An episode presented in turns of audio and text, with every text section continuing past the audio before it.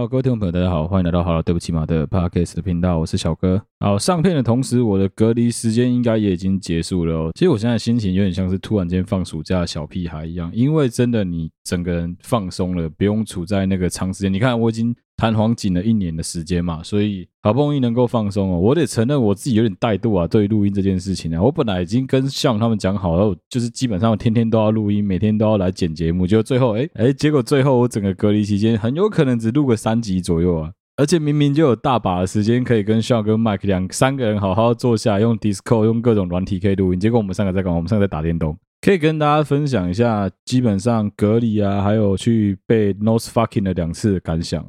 因为像我是从台北港入境的嘛，我不是像一般旅客从机场入境。不过一我们都还是一样，还是必须要依循所有的中央疫情指挥中心的规定。也是一样，等机关署的人来跟你宣达了一些事情之后，必须直接坐着防疫计程车，也就是防疫车队的指定车辆到医院去做第一次的 PCR。做完 PCR 之后，就直接车子给你拉到你的隔离的地点去，拉到我的旅馆来。我必须要说，台湾在防疫方面其实已经做得非常非常的好了。但是我自己就是讲一些我自己看到有一些比较没有到位的地方，我也不知道。呃，反正讲真的啦，就是我们大家都是希望台湾能够更好啦。所以说我也只是把我看到的东西讲出来。我不觉得这就是一定是全部的全部的人都是这样子，说不定机场不是这样，但至少我们从台北港回来的船员是都这样子做裁剪的。其实认真说起来，防疫车队的那些大哥，还有包括疾管署的那个阿姨，他们都算是很热心的，也都解解释的很清楚啦。但是问题是我到，我记得我是到三重的医院吧，应该是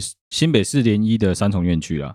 呃，我自己不知道有多少听众你在。这个疫情期间有去过医院，不管是探病啊、体检啊，或是去看医生，有多少听众有去过？但我可以跟大家简单讲一下现在医院外面的状况。像我去做裁剪的时候，我自己觉得还是有一些蛮危险的地方，很容易变防疫破口的地方啊。因为基本上医院就是一个你没有生病你不会去的地方，就你没有特殊的事情你不会想要去那边的地方嘛。所以说我们就可以假设一个状况是，会去医院的人绝大部分都是抵抗力比较弱，有生病，甚至是他可能有感染的情况，他才会去到医院嘛。所以相对来说，这一些人的风险是不是就应该比较高？可是，在我自己在医院门口观察的情况是这样，我那个时候因为我是从海外回来的人嘛，但是我跟其他要做一般裁剪的。民众是没有分开的，我们没有说哦，因为我是做我是比较特殊啊，我可能是风险比他们再更高一个 level，我就跟他们有分开来有隔离，什么都没有，是我自己主动的站离他们非常的远，因为大家在排队等着要做裁剪嘛。另外一个我自己观察到的是，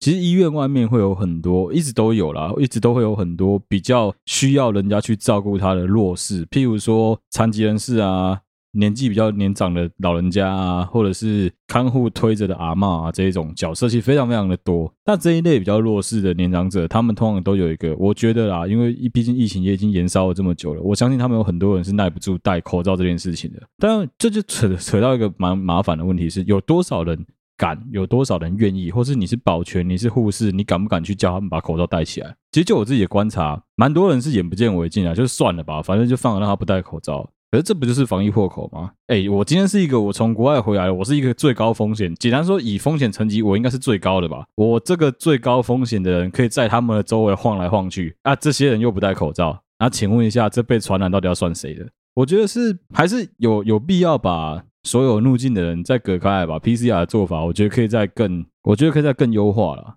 另外一个就是我在昨天去做了第二次的 PCR，是在基隆的市诶属立医院做的 PCR。一样，我在门口做 PCR 的时候，其实同防疫计程车总共送了，我记得是六个人吧，一起去做 PCR。整个基隆，你知道只有防疫车队只有几台车吗？整个基隆哦，整个基隆市只有两台防疫车。我在跟司机聊天的过程中，其实我也听到他们的难处了，因为平常其实人没这么多的情况下，两个人是应付而来的。不管是从国外回来奔丧的啊，从国外回来像我这样子从国外工作回来的啊，或是你就是正常回来台湾休假的都有。啊，还有另外几个很特别的是，现在侨生开放了嘛，现在外呃外籍生开放了嘛。其实我有遇到三个是印尼籍的外籍生，他们也是去做 PCR，应该是在饭店隔离，然后去做 PCR，准备要入境台湾的。我就姑且不管说谁的风险层级比较高啦，就是我们几个至少是跟其他民众是没有什么隔离的，就就是在一个棚子里面啊，几个人你就随便做，他也没有管你怎么做。我觉得其实这个管理是有一点点危险在的啦，虽然我不敢说，呃，至少大家都有戴着口罩，就防护的东工具都有做，但是这还是有风险吧。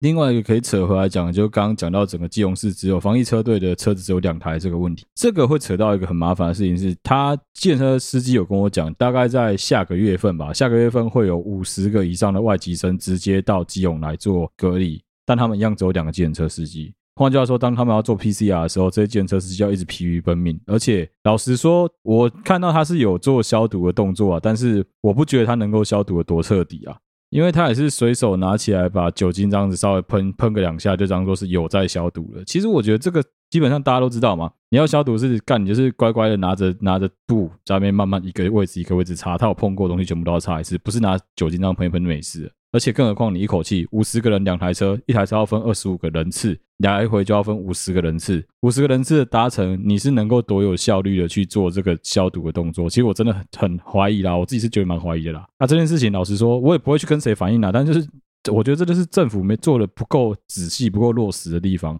那就看有谁愿意去监督这件事情啊。其实我自己的话是觉得台湾已经做得非常的好了，但是就是毕竟还是有可以加强的地方嘛，我们还是必须要把。不足的东西点出来，还是必须要改善啊。我记得我那时候要休假的时候，我的之前有个同事也是在台北港休假，他是穿着整套的防护服下去。我们那个时候一开始还笑他说，我觉得这样子太夸张了。但老实说啦，我看到。医院门口这样子的防疫成绩，我自己就会觉得说，好像其实穿防护服是有其必要的，你就是让别人知道说你是一个高风险的存在，请大家离你远一点，而不是说大家就只是戴着口罩。像我那一天去做 PCR，跟我去两次做 PCR 的时候，我都是戴着护目镜跟手套，至少我跟别人看起来就不一样。其他人看到我就会知道说，哎呦，这个人可能有风险，要离他稍微远一点。我觉得这算是一个比较变相的保护自己也保护别人的方法了。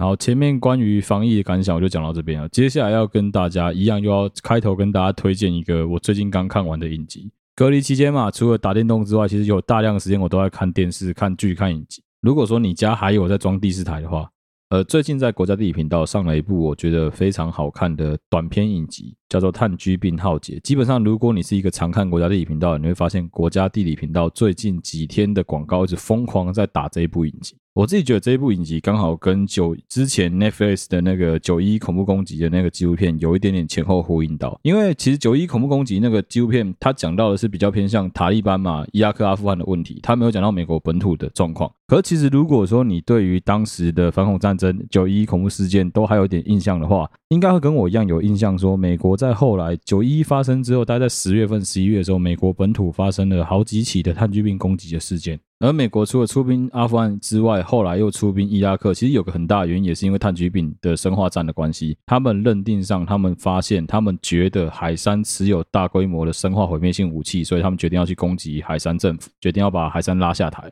那当然，最后的结果是海山政府并没有藏住任何的大规模毁灭性武器，足以攻逐美国本土。那国家地理频道这一部《炭疽病浩劫》，它就刚好补齐了炭疽病的这一个整个事件的来龙去脉。不然说真的啊，也确实啊，我们一般人可能在我这个年纪出生的人都大概有印象说，哦，九一恐怖攻击事件，呃，两架飞机撞到世贸双子星塔，然后一架飞机撞到国防部大楼，这件事情的始作俑者就是阿富汗嘛，就是那个宾拉登的盖达组织嘛。可是我们都没有人去探索另外一件事是，所以说。炭疽病到底是不是盖达组织去引发了另外一个攻击方式？这件事就这样子没了，然后就没有然后了。一直到我现在已经都过多少年了之后，哎，突然间才终于有一个，哎，过多少年？过了快二十年吧，才突然间有一个纪录片告诉你说，哎，其实没有这么简单哦。你花时间看一下这纪录片，就知道发生什么事情了。我就不爆雷了。如果你是一个对于这种阴谋论啊、推理啊、剧情啊类的电影影集有兴趣的听众的话，我蛮推荐你们可以花时间去把《炭疽病浩劫》看一看的。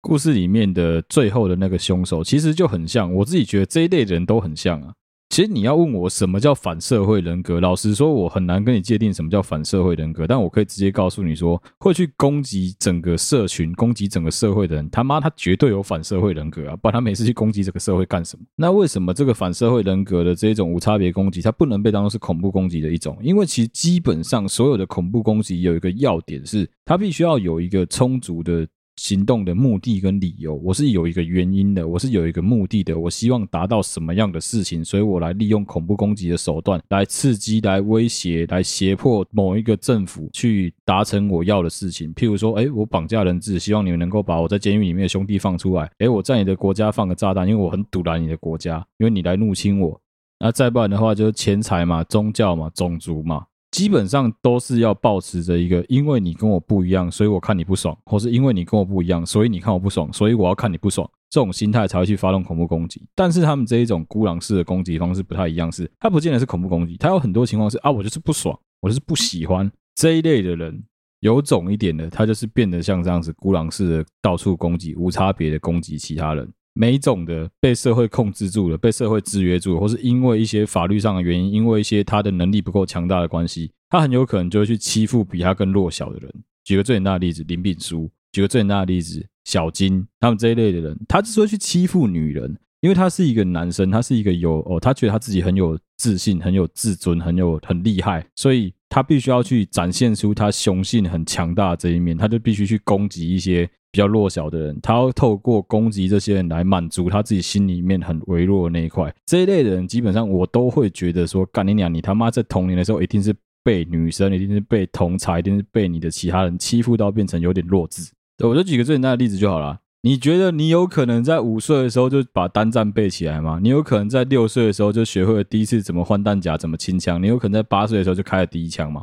有可能吗？以我们的社会，有可能吗？不可能吧？你有可能有一天，你必须要喊着关公自大、妈祖自大，然后就背着一个炸弹直接冲过去把别人炸死，然后告诉你说：“哦，你可以因为这样子就得到妈祖啊、关公啊、玉皇大帝的宽恕，你就可以上天堂，你不用下地狱吗？”你会这样子想吗？不会吧？就是因为这种最基本的外在生存条件不一样，导致很多伊伊拉克、阿富汗盖达组织养出来这些小朋友，他从小被教导、被灌输的就是美国就是最邪恶的恐怖组织，他们这些异乡人、这些异邦人来侵入我们神圣的阿拉的领土，所以说我们必须要赶出去。我们发动这场战争叫做圣战，一旦我们发动了这个战争之后，阿拉就可以让我到他应许的地方，就是有牛奶、有蜜蜂、有女人的地方。你就可以上天堂，你就可以到，就像是北欧的英灵殿的这个地方，而且你的血不会白流，你的牺牲不会白费，因为你的家人可以因此得到一笔我们组织资助他们的钱，因为你很伟大。但你不觉得既视感深吗？你不觉得很像是进击的巨人吗？基本上这个世界是在重复一样的事情啊！你今天一般人不会毫无理由的去利用武力去强暴、胁迫其他人来。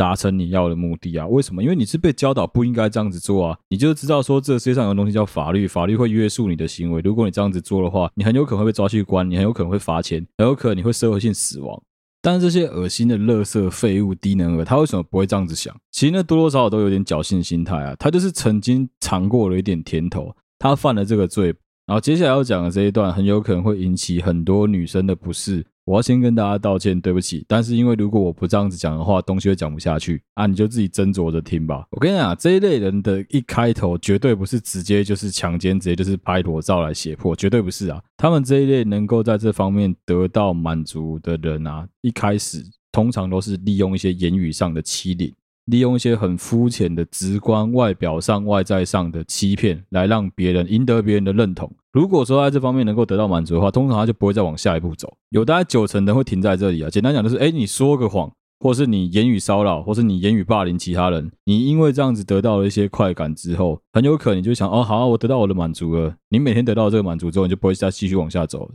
例如说，言语上的去骚扰女孩子，说啊，你的奶子好大啊，哦，你的身你的身体好香哦，哦，好想操你哦。讲这种类似这些乐色话，诶，或者是跟你分手，甚至还没分手之前，就把你们两个在床上的一些性行为夸大，把你这个女生哦，这女生在床上很会摇，哦，这女生很骚，哦，这女生的胸部很晃，哦，这女生胸部很平，哦，这女生怎么样怎么样，或者是说，哦，这女的跟死鱼一样，她把你在床上的这个表现，把你不应该不想被其他人看到的这一面拿出来说嘴，拿出来讲，甚至拿出来打压你，她拿出来笑你说，啊，你怎么叫声这么难听？A 片学一下好不好？大概有九成的人在这样子就可以得到他的满足，他就可以得到说，哎，我成功了以高来压你低，我成功了以大来欺你小。他得到了这样子的满足之后，他很有可能就会 OK stop，他就不会再继续往下了。但是有另外一个情况，就是当他发现了，哎，我这样子做我可以得到很多好处，哎，他开始食髓知味了。因为他这样子做的关系，你很有可能会服从他，你很有可能不选择离开他，你有可能被他打压久了之后，你会开始，哎。检讨你自己，开始认为说，说不定真的是你的问题。久了之后，你甚至会因为这样子开始对他有另外一个扭曲之后的崇拜，会开始觉得说，哎，对，这个男的真的很厉害，他真的对我很好，是一定是我太坏，一定是我太烂了，一定是我必须要改进。你要问我说这算不算姑息？这当然算姑息。可是问题是，你是当下你不会知道啊，因为你的整个心理状态都被他压住了，你就一直觉得说，啊，好像真的是我的不对，真的检讨起来好像都是我不我不好，我不应该，所以说他说什么我都应该听他的。因为这样子的关系，这个男的很有可能会食髓知味，他很有可能会发现说，哎，一旦他有了这个大欺小啊、强压弱的这个做法之后，大部分女孩子都会服从他，都会顺从他，那他就很有可能会习惯，接下来就会有下一步的动作。一旦你开始不服从他，一旦你开始反抗他，他很有可能就会把他小时候看到他爸对他妈、他妈对他爸、他爸妈对他的这一套拿来对付你，哪一套？打人、攻击你、羞辱你。这个时候他就会开始想尽办法要剥夺你身为人的权利，他会开始去限制你的自由，限制你的行动，限制你的交往空间。你服从可能没事，但是一旦你不服从了，他就开始利用一些暴力，利用一些其他的方式来胁迫你。就很像是高嘉瑜一样，他被这个林敏书这个人利用裸照、利用影片、利用私密影片来警告他说：“哎，我要让你身败名裂。”就很像我们的小金，他会利用他的优势，他会告诉女生说：“啊，我大可以告诉其他男生你有多骚。”在这阶段开始，一样又会有很多人开始诶思考说，我可以是应该离开他呢，还是应该服从他呢，还是应该反抗他呢？在这个时候一样啦。如果说你选择离开他，很有可能就没事了嘛。因为基本上我跟你讲，会叫的狗都不会咬人啊。绝大部分的疯狗都还是很怕法律制裁的，而且他不知道你的背景，说不定哪一天换你反咬他一口了。那如果你顺从他，他就得逞了嘛，他就得到他想要的嘛。那很有可能你们两个如果说这样子的相处模式是你能接受的，那可能就算了。那我也没办法多说什么，我只能说，那你傻，那你活该，你愿意嘛？你们两个就是这样子相处嘛。当然，如果你选择反抗他，有很大的可能，他很有可能会知难而退，知道说哦，他这样做是不对的，他这样子做可能得不到你，反而还会让你离开他，他可能会比较收敛一点。但是有另外一个情况是，你反抗他之后，他恼羞，因为他得不到他想要的，因为他发现说他不再能够用强势的这个手段来压制你的时候，他会试着想要用更强势的手段来压你，开始对你歇斯底里大吼大叫啊，开始把东西砸来砸去啊，摔来摔去啊，甚至是他直接开始暴揍你一顿，这都有可能发生啊。那这边就要提醒大家，真的不要姑息啊！如果说你跟你同居的同居人有这样子的行为的话，你想要保护你自己，最快的方式就直接去警察局验伤，申请保护令。基本上紧急保护令是可以直接下来的，绝对不会有任何问题。保护令分成三种：紧急、临时跟。一般保护令，紧急保护令是只要警察机关认为你有任何有可能会马上受到生命安全威胁的可能性，他会马上可以直接跟检察官那边申请一个紧急保护令，对方就必须保护令是马上生效，他就必须要离你只是有一定的距离，他没办法靠近你，这个是可以直接申请的，因为是有法律效力的。如果他在给小，就是直接报警，这对于你之后想要申请一般保护令也会非常的有帮助。碰到这种打人的低能乐色，不用跟他客气啊！基本上能怎么反击就怎么反击，能怎么反抗就怎么反抗！不要担心说会有什么后果。我跟你讲啊，当对方都不留余地的在攻击你的时候，你也不用再留什么余地了，该摊什么牌全部都给他摊出来，真的不用担心啊！而且其实真的家暴啊，这种事情不会只发生在女生、男生身上，真的不一定啊。我自己有朋友男生啊，人高马大的，妈被他女朋友摔东摔西的也是有啊。女孩子很柔弱，然后女孩长得漂漂亮亮的，看起来也是很正常一个女孩子哦。那个疯起来干真的是跟母夜叉一样。我女朋友直接控制不住她，东西各种摔，暴揍我朋友的爸妈，也是有这种人啊，有这种人才啊，当然有啊。不要真的不要以为说只有女孩子会被欺负，只有女孩子会被霸凌，这种事情真的不一定。一旦你碰到这种事情，第一个先跟你周围几个比较要好的朋友讲这件事情，让他们知道说。你现在人是平安的，接下来就开始收证了。我觉得没有什么好姑息的啦，该录影录音就录影录音啊，该怎么做就怎么做，该告就告了。那说真的啊，以现在的技术啊，如果说对方要讲说，我自己都一直都这样觉得，如果对方敢拿裸照或者影片来威胁你，你都不用担心。我讲真的，为什么不用担心？不是说你不用担心这东西被放在网络上，其实你还是要担心。但你要你不用担心的点在哪里啊？你就一句 deep fake 啊。直接跟他讲说，这是深伪技术啊，这不是我拍的啊，这我刚刚根本没拍过这个东西啊，这他妈哪来的？从头装傻到尾，直接否认到底就好了。只有你自己心里面最清楚是真的假的。你要避免自己社会性死亡，最快方法就直接否认掉这件事情，干就是 deep fake。就不用在那边骗自己，不用在那边自慰说啊，没关系啊，反正我身材很好啊，反正我很漂亮啊，干杯给人家看一下不会怎么样。没有啦，没有人可以这样子的，可以这样子的人早就去拍 A 片了，不可能啦，所有人都不会希望自己的身材被别人看到了。那如果真的被别人看到怎么办？defake 啊，干直接就推给 defake 啊，怕什么？啊，如果说对方走到了开始散布你的这些有的没的东西的这一步吼，你也不用跟他客气啊。我跟你讲真的啦，该告就告，该弄就弄了啦，真的不要跟这种人客气啊。你越姑息，他只会越故意。而且你越姑息，会导致其他受害者的出现。看看我们一堆很多男生在那边讲干的时候，哎，男人的榜样，我们的中瑞不就知道了吗？你以为李宗瑞会是单一事件呢？我跟你讲，干你俩这世界上有他妈超级多李宗瑞的好不好？而且最有趣的是，李宗瑞那至少家里面是真的有钱，他是至少真的很好过的公子哥。但这世界上有很多人是在玩神鬼交锋，你知道吗？他妈就是没钱啊，都是没权没势的啊，他本人就是很废啊。大家就是有本事把自己弄得很像里奥纳多啊，你也不知道为什么你就信他了。这边也可以顺便回答另外一个问题啊，有些人在问我说，所以说我应该要原谅他几次？所以说当我碰到我的另外一半有这种情况的时候，我应该要怎么做比较好？那这时候就很简单啊，看你睡多熟啊，看你水多深啊，很简单吧？干，如果说你还在装睡，其他人怎么叫都叫不醒你的话，你就继续这样子做啊，其实也无所谓啊，你只要开心就好了。可是当你今天自己终于醒过来，你发现说这一切都不是你想要的，他做的这一切干这种暴力胁迫的方式，其实你已经不不再能够接受的时候，没什么好讲的啊，就选择离开他。还要怎么离开他？离开他就是潇洒的离开他，只是说你要注意的是，你要学会怎么自保啊，你要学会怎么保护你自己啊。我跟你讲啊，外人呐，用嘴巴讲说什么啊，你就不都不要原谅他，你就是直接自保啊，你就是直接收集证据告死他。外人讲这些话，干我这样都不准啊。这边跟大家分享一个故事，我可能从来没有在我的节目上讲过这个故事，但是我很常跟我周围的朋友们聊到这个故事，而且事实上你去看，在很多地方都印证过这个故事。这故事原始的版本，我听到的原始版本是国光帮很早很早期的集数，庹宗康分享他小时候发生的故事。他说，他小时候住在眷村里面，眷村的村子最外面那户人家养着一只很大只的狗。那只狗每次只要他经过的时候，那只狗都会故意冲出来，在围篱旁边一直吠他，一直叫他。但是只要冲到一定的距离，因为那只狗绑着铁链，所以说那只狗是没有办法攻击到庹宗康的。久了之后，庹宗康也知道这件事情，所以他虽然说每次都还是被那只狗吓到，但有时候他就开始挑衅那只狗，他就开始在那边闹那只狗，因为他知道他只要冲一段距离之后，那只狗就追不了他了。他每次这样挑衅那只狗的时候，那只狗都很气啊，很想要就是龇牙咧嘴，很想把庹宗康咬烂的那种感觉。可是庹宗康觉得很好玩，反正干你也咬不到我，就有链子绑着，你想怎么样？结果呢，有一天好玩的事情就来了，庹宗康又一次的经过那个巷子口，又一次看到那只狗，那只狗也看到了庹宗康，又开始在那边一直疯狂的叫，冲出来想要咬庹宗康。但这一次不一样了，当那只狗冲到那个每次链子都会把它拉住的那个距离的时候，链子没有拉住它。因为那一天那只狗根本没有被拴在链子上，链子根本就没有拴住那只狗。这时候庹宗康想：哇，剉赛，完蛋了，真的要被那只狗活活咬死了吧？看这只狗一定他妈直接冲上来把它活活咬烂了。结果发生了什么事情？结果这只狗也傻了，这只狗坐在原地看着庹宗康，在看着他后面的链子，在看着庹宗康，他没有再继续往前。因为不管是对于庹宗康或对于那一只狗来说，那一个链子就是他们两个之间的那一道隐形的墙。每次只要到这一道引擎的墙，即使我们再怎么吵，吵到最后，我只要不踩这个线，反正你也咬不了我，我也攻击不了你，就这样子就就算了。反正我也发泄完了，你也气完了，事情就这样子过去了，就没事了。所以说，人跟人的交往也是这样子啊！我跟你讲了，很多人会在那边骂喊得震天尬响的，什么啊，你就打他，你就回击啊，你就反击啊，你就打回去啊！很多乡民当人家出事的时候，就直接在旁边那边给给给我说什么啊，怕登基啊，跟他小干，你都赶紧怕，你怕都登基啊！我跟你讲了，等你自己真的遇到这些事情的时候，你还有办法这样子做，你再来跟我逞这个英雄啊！我就举个最简单的例子啊，连我这么人高马大的，我自己在基隆火车站遇到变态。看着我在那边很兴奋的时候，我都只能夸他小，我就直接走掉了。我也没有勇气去暴揍他一顿啊！你以为我会有勇气暴揍他一顿？我也以为我会有勇气暴揍他一顿，结果我也没有啊！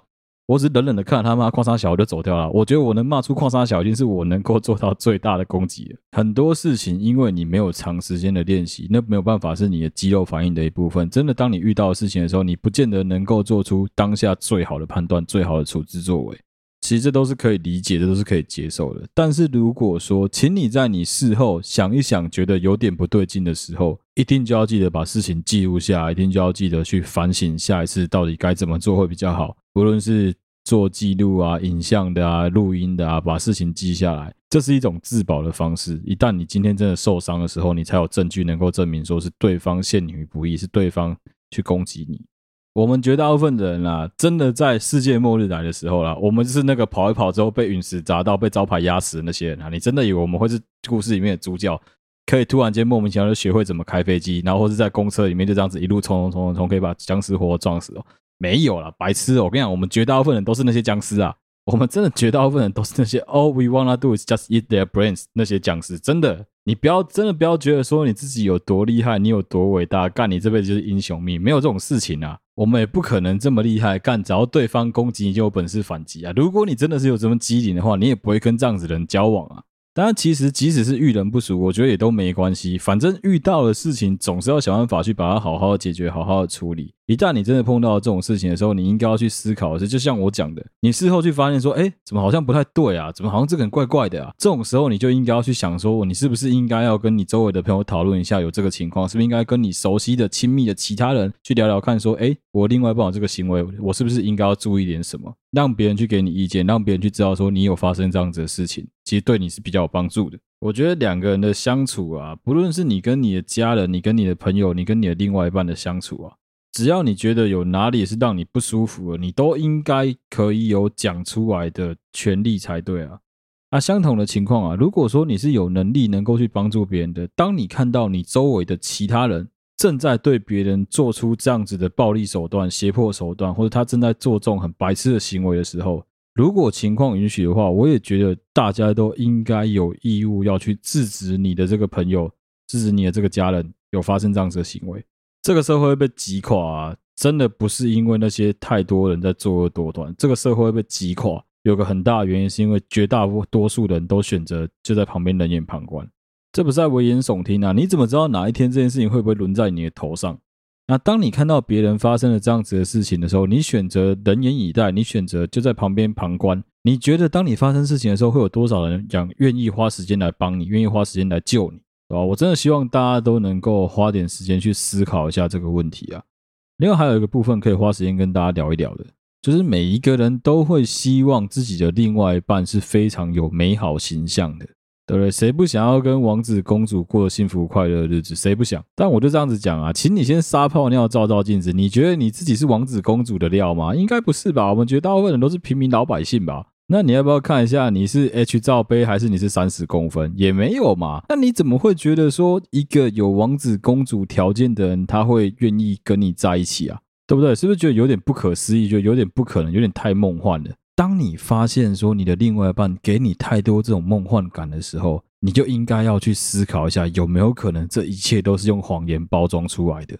有很多人都败在于说他过度去追求他另外一半的那个美好形象。导致这些男宠很有机会可以有机可乘啊！你看什么有钱大妈爱上什么假的奈吉利亚石油王储这种干话，他妈年轻人根本不会有人相信啊！可是为什么他们会相信？就是因为他们也想追求王子公主过幸福快乐的日子啊！对，我今天又不是卖车的，我今天又不是专业的鉴定车子的人，我又看不到他的行照，他行照不会让我看到。我今天开一台宾士的 CLA 二五零在路上好了，你怎么知道我买的是二一年的，还是一四年的，还是一六年的款式？你哪在？对，我牌领最新的啊，我换一张新的牌啊，我领一张 BLQ 的牌啊，我领一张超级新的牌啊。如果在我什么都不讲的情况之下，你怎么会知道我这台车的来来历是什么？你怎么会知道我是怎么赚到钱买这台车？你怎么知道这台车是不是借的？对，今天我是一个就二十四岁、二十五岁的小男生，我全身名牌西装，手上带着水鬼，开着一台保时捷的跑车，每天在外面都看起来很光鲜亮丽的。我告诉你说我是什么什么超级业务，你会相信哦？然后我告诉你说我家里很有钱，你会不相信吗？很难说吧，这种事情，我经过人家的跑车车距，我故意过去跟人家一起打个卡，然后就告诉你说，哦，这是我这些都我朋友啦，他们就很常聚在一起啊，啊，就也没什么啦，这台车大概四五百万而已啊。有些人就是这么强，有些人就是他光是拿着一本手表的行录，他就有办法骗到你，让你以为说他好像买得起这些手表。你可能会觉得很瞎，你可能会觉得太扯了吧？但问题就出在我们绝大部分人都选择对其他人是绝对的信任，我们不会花时间去查证这些事情是真的还是假的，因为我们绝大部分人都是善良的，我们绝大部分人都觉得说，哦，我是用我一百趴的真诚来对待你，所以我相信你也是用一百趴的真诚来对待我。有时候真的还是要思考一下啦。我就说啦，我今天要美化一个人真的很简单呐。我在麦当劳上班，我就说他在一个跨国的大型食品企业工作啊。对，为什么每一个那个保险业务员全部都是主任，都是课长？为什么每一个都主任？操你妈！哪有一间公司所有人都主任的？有啊，他们就是这样子搞啊。每个人的头衔都超级高啊。不要说一般公司啊，对，你小时候在学校的时候，主任是不是很大？主任底下组长，不是组长底下还有科员跟老师，主任够大了吧？我他妈现在所有人的头衔都挂主任啊！对，我今天这个人头公司只有三个人，第一个就是 CEO，第二个就是执行长，第三个就是总经理啊，不行吗？对不对？这个派出所只有我一个女警啊，所以我就是什么某某派出所之花，某某分局之花，不行吗？奇怪了，头衔这种东西随便人家定的啊，有时候真的可以花时间去稍微了解一下整个时空背景，你会发现说有些很多东西很妙啊，真的不是你想的这么简单啊。当然，我不是说你要对这个世界上的一切事物都抱持着怀疑的态度去 challenge 所有的人，去挑战所有的。没有，我没有这样子讲。我只是想要告诉大家的是，有时候你真的应该要当别人捧红的太过头，当别人吹牛这太过头的时候，你真的可以停下脚步来思考一下，说有没有可能这些东西都是吹的，有没有可能这些东西都是假的？这是一个保护自己的方法，这不止保护你自己，也可以保护到别人啊，对不对？为什么我们每次只要看到有一个对，大概二十几岁的小男生跟一个五十岁的欧巴桑交往，你一定觉得说，哦，他应该就是阿姨不想努力了，他应该就是觉得这个女生可能快死了，基于他的钱财，他绝对不是基于他的美色。为什么我们今天看到一个小模等级的男女生跟一个肥宅在一起，你就说，哦，这个肥宅一定屌很大，他一定很有钱，你绝对不会说是因为他很帅啊？废话吗？干，你就是看到这种很表面的东西啊，还要做做这种表面功夫，其实只要大家愿意花时间，大家愿意做点功课，所有人都做得来啊。只是做的好跟不好而已啊！好，最后还是要下个结论啊，看就是严格的谴责暴力啊，不管怎么样去用任何的暴力方式去胁迫对方都是不对的行为啊。好啦，这一集的内容就到这边了，希望大家会喜欢啊。如果你喜欢我们好了，对不起嘛，Parkes 的频道的话，欢迎你到我们的 Facebook 粉丝团跟 IG 去追踪，有任何最新消息都会在上面发布。不管你使用的是任何一个 Parkes 的平台，都欢迎你帮我们按赞、留言、分享给你的朋友，还有告诉我们为什么你喜欢我们的内容。谢谢大家收听今天的节目，我是小哥，我们下期再见啦，拜拜。哦，对对对对对，干要投稿的可以投稿啊，就最近有时间会帮大家做一下投稿整理啊。啊，我跟像 Mike 呃会共同录音，但是因为我们这种共同录音的没办法马上剪，剪辑需要花很久的一段时间，所以之后也会上我们共同录音的内容啊，希望大家好好期待喽。好啊，就这样子啊，大家拜拜。